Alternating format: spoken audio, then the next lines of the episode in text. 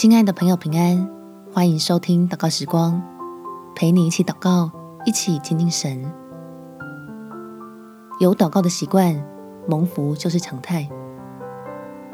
在马太福音第十一章二十八节，凡劳苦担重担的人，可以到我这里来，我就使你们得安息。祷告是为了与天父建立良好的沟通。使我们神儿女能够明白他的想法，了解他正在做的事情，这样你我就能以圣经的真理为根基，找到领受祝福的契机。我们且祷告：天父，求你的圣灵来帮助我敞开心胸，让我们之间的沟通是有感觉的，是能够经历改变与帮助的，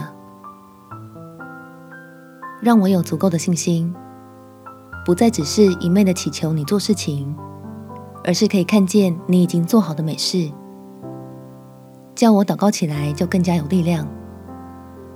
知道爱我的天父所赐下的祝福，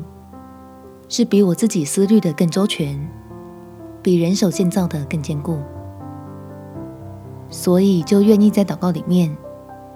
接受真理来帮助自己与至高的神想法接轨。沟通清楚许多的阻碍跟疑惑，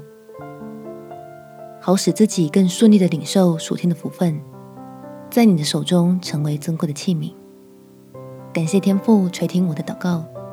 奉主耶稣基督的圣名祈求，阿门。祝福你有美好的一天，耶稣爱你，我也爱你。